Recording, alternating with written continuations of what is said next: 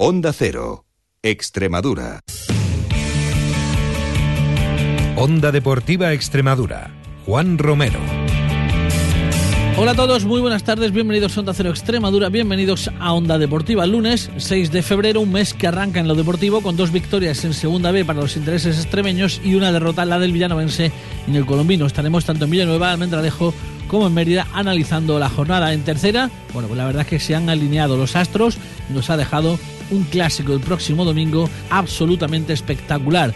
Cacereño y Badajoz empatados a 56 puntos tras el empate del Badajoz ayer en Calamonte y la victoria en extremis del Cacereño ante la Yegi en baloncesto. Victoria para Cáceres frente al Prat en Badalona 6-8-88 y derrota de Alcáceres en Girona frente a Cadilaseu. Precisamente en Girona se va a celebrar esta semana la Copa de la Reina en la que por primera vez estará un equipo femenino extremo. Así que se lo contamos todo a partir de ya. Arranca un día más en Onda Cero Extremadura, Onda Deportiva.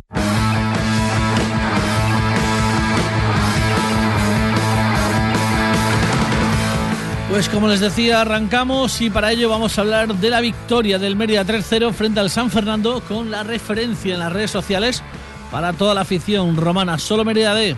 Javi, buenas tardes. Buenas tardes, Juan. Bueno, pues eh, victoria con holgura del Mérida, por lo menos eso dice el marcador. Sí, una segunda parte en la que el equipo fue muy superior al rival, una primera parte en la que tuvo más dificultades. Para mí el San Fernando fue mejor en esos primeros 45 minutos, pero como aquí se trata de marcar goles, eh, hace 15 días realizamos, a mi entender, un gran partido ante el Melilla, no marcamos ningún gol. Ayer, con un juego bastante más discreto, 3-0 y tres puntos más que vitales para el equipo. ¿Qué, ¿Qué destacarías del partido de ayer? Bueno, para mí el comienzo, la primera parte del San Fernando mm, fue superior a nosotros, creo que dominaba el centro del campo, ahí tenía superioridad numérica. Como, veo, como veo, Javi, no destacas la alineación. Bueno, la alineación vaya sorpresa, sí, claro, evidentemente la, la baja por molestia de Alex Díez junto a la lesión de Dani Fernández provocó que Pardo jugara por la banda derecha, cosa que aún no hayamos visto aquí. La titularidad de Javi Chino como medio centro defensivo y el, la, la, sorpresa sobre todo de nuevo Raúl Bernabéu en la portería en vez del, del último fichaje Jaime Mandaluniz. Eh, ¿Te convencen las explicaciones de, de Eloy Jiménez sobre eh, el viaje de Javi Mandaluniz y bueno pues el, el, merecerlo de, de, Raúl Bernabéu? Bueno, el que manda es él. Él tiene, el, él tiene la potestad para decidir, lo decidió así, además le salió bien porque Raúl Bernabéu, sin tener un gran trabajo, porque es verdad que San Fernando, que fue mejor en la primera parte, pues en los últimos 30 metros tuvo un grave problema de, de, de falta de, de, colmillo. Realmente Raúl Bernabéu no sufrió y, y, él cumplió con lo, con lo que tenía que hacer. En cuanto a la primera parte, ¿me dices mejor a los puntos el San Fernando? Para mí sí, la primera parte sí, creo que, que, fue claro dominador de la primera parte. El Mérida no encontraba la pelota, le costaba mucho mantenerla, le costaba mucho llegar arriba. De hecho, al descanso hubo algunos pitos para el equipo, pero justo después de la segunda parte, justo después de la salida de la segunda parte, un penalti que falla Hugo Rodríguez. Los siguientes 5 o 10 minutos pienso que vuelven a ser de San Fernando, pero parece que el segundo gol, sobre todo obra de Carlos Rodríguez, ya concluyó el partido y a partir de ahí el Mérida, además apoyado en los cambios, fue muy superior. Eh, una segunda parte en la que, bueno, pues eh, además se introdujeron cambios como los de, de, de Gascón, de Gascón, de Diego Gascón y de Oscar Rico, que dieron buena impresión.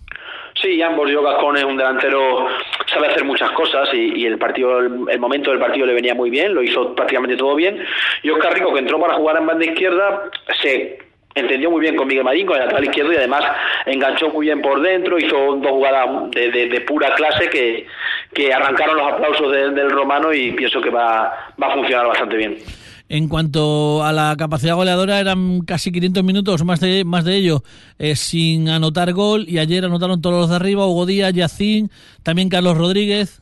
Sí, todo buenas noticias. Eh, los tres delanteros que, que jugaron marcaron. Quizás la única mala noticia, Hugo Rodríguez, que aparte de parecer desconectado, falló un penalti, pero como dice Yacín, que solo lleva un gol, eh, que es verdad que da muchísimo al equipo, pero si además puede sumar goles que le vengan el ánimo mejor, pues todo bien sobre hojuelas. Hugo Díaz, para mí, el mejor de la primera parte, un trabajo tremendo por el equipo y luego además el primer gol. Eh, próxima semana Cartagena, bueno, pues igual el peor rival posible o no. Bueno, campo de líder, Cartagena llega tocado, empató ayer en Casa de la Roda, además sufrió dos expulsiones, además de la de, de Alberto Monteagudo, su entrenador. Nunca es buen momento para visitar al líder, pero el Mérida no puede pintar más y, está a tres puntos del cuarto puesto, que después de todo lo que hemos pasado, pues parece casi milagroso. Eh, muy bien, pues vamos a ver ¿no? cómo evoluciona la semana. Imaginamos ya con Alex 10 y Manda Luniz al 100% y bueno, pues eh, a, afrontar ese partido bueno como una auténtica final. Si se gana, yo creo que más que ganar que perder en ese partido. Sí, porque además yo creo que Jiménez comentó que él quería salir de estos partidos de, Cartagena y Marbella a un máximo de 6-7 puntos del playoff, porque luego el, calendario en teoría se abre para el Mérida y prácticamente ya lo tiene conseguido. Tal vez ahora, aunque hubiera dos derrotas, que no tiene por qué haberlas, el equipo va a salir más o menos a esa distancia y va a estar en disposición de, a partir de, finales de febrero, luchar con todo lo que pueda por, por el objetivo. Muy bien, Javi, pues eh, si te parece el viernes contamos la última hora de ese impresionante Cartagena-Mérida del próximo domingo. Hasta entonces, buena semana, buenas tardes. Igualmente, Juan. Onda Deportiva Extremadura. Pues continuamos, como les decíamos, hablando ahora del Villanovense, que caía derrotado ayer en el Colombino frente al Recreativo por un gol a cero. Nos vamos hasta Villanueva de la Serena. Allí nos espera nuestro compañero Iván Gómez. Iván, buenas tardes. Hola, buenas tardes. Derrota del Villanovense en Huelva, discutida, polémica. Sí, la verdad que sí, ¿no? Que el Villanovense se queja del arbitraje sufrido ayer, pero bueno, la verdad que se ha dicho que el juego tampoco es bueno, ¿no? Y en cuanto al arbitraje, pues en el minuto 56 fue fue pulsado César Morgado por doble amarilla, en seis minutos vio la amarilla y luego también lo que se queja mucho el villanovense que es, las imágenes las tengo que ver todavía, ¿no? Que en el minuto 90 a Carlos Fernández le anularon un gol por supuesto fuera de juego, Sanlúcar protestó y se fue a la calle también, ¿no? Así que esperemos ya te digo a ver las imágenes para saber si quién tiene razón, si el árbitro o el villanovense. Bueno, yo creo, creo, que, creo que no es fuera de juego, es muy justo.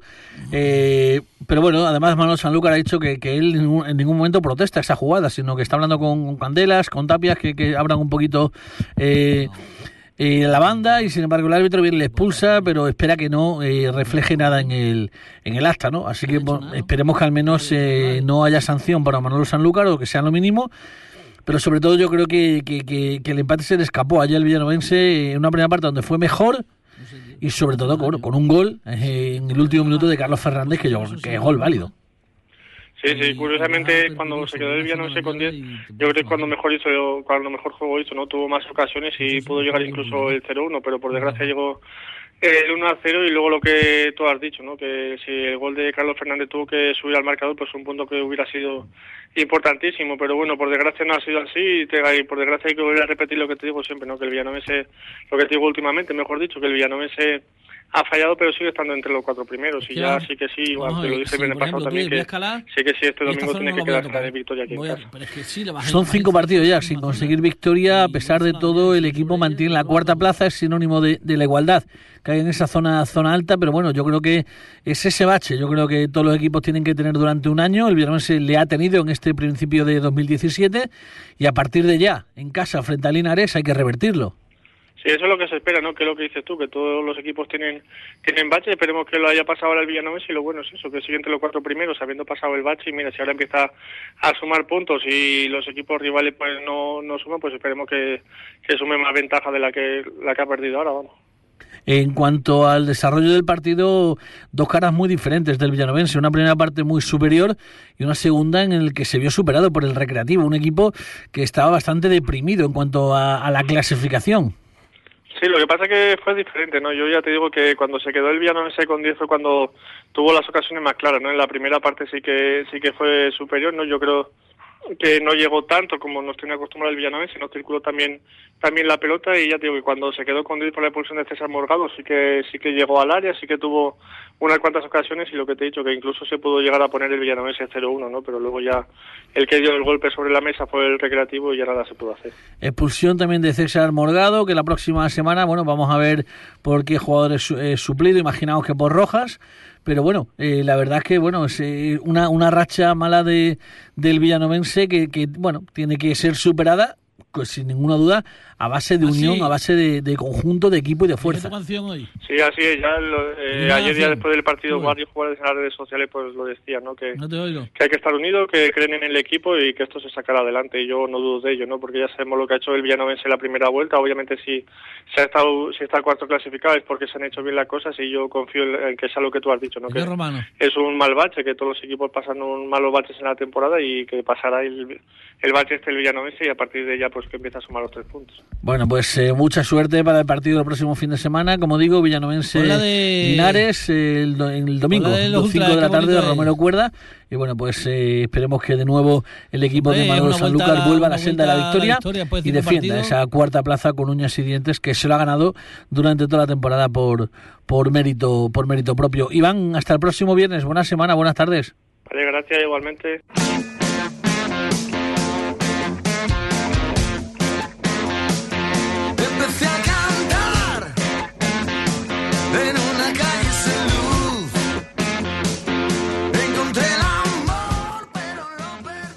Bien, pues continuamos y lo hacemos ahora hablando de la Extremadura, que bueno, pues en el día de ayer ganaba 1-3 en Linarejos al Linares. Eh, Iván Benítez, Almendralejo, buenas tardes. Hola, buenas tardes.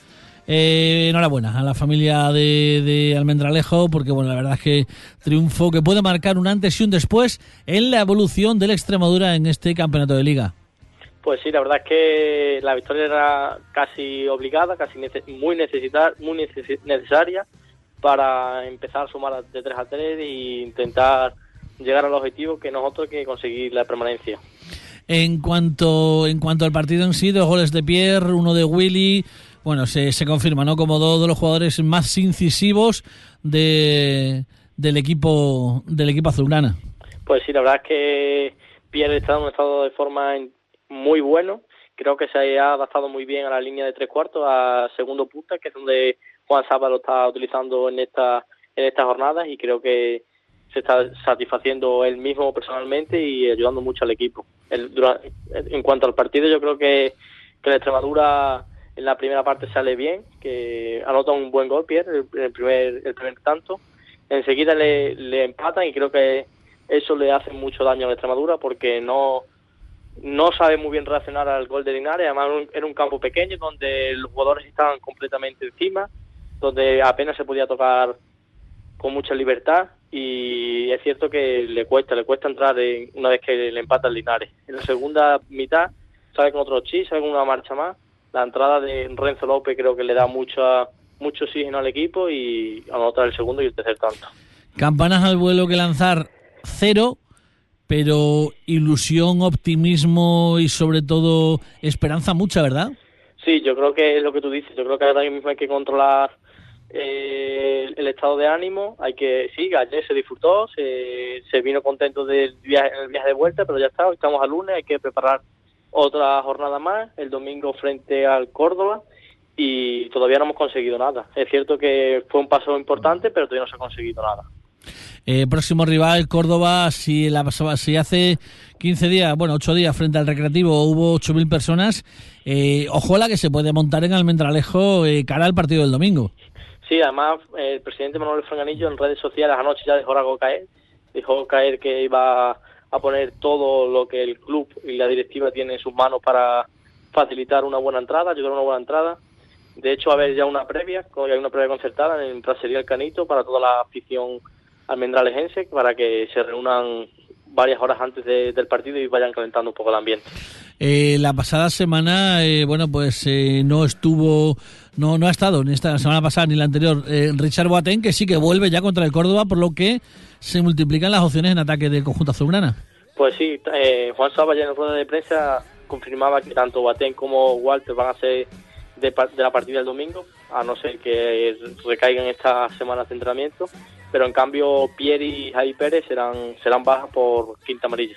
Muy bien, pues eh, veremos eh, cómo evoluciona la semana, como decimos, ¿no? con los pies en el suelo, pero muchísima esperanza en la familia azulgrana. Enhorabuena, suerte para el partido de, del Córdoba. Lo contamos el viernes en la última hora de ese partido. Muchísimas gracias, Iván. Buenas tardes. Muy bien, buenas tardes. Bien, pues no hay tiempo para más. Llegan las tres y media. Los mandos, como siempre, formidable. Carlos Ledesma.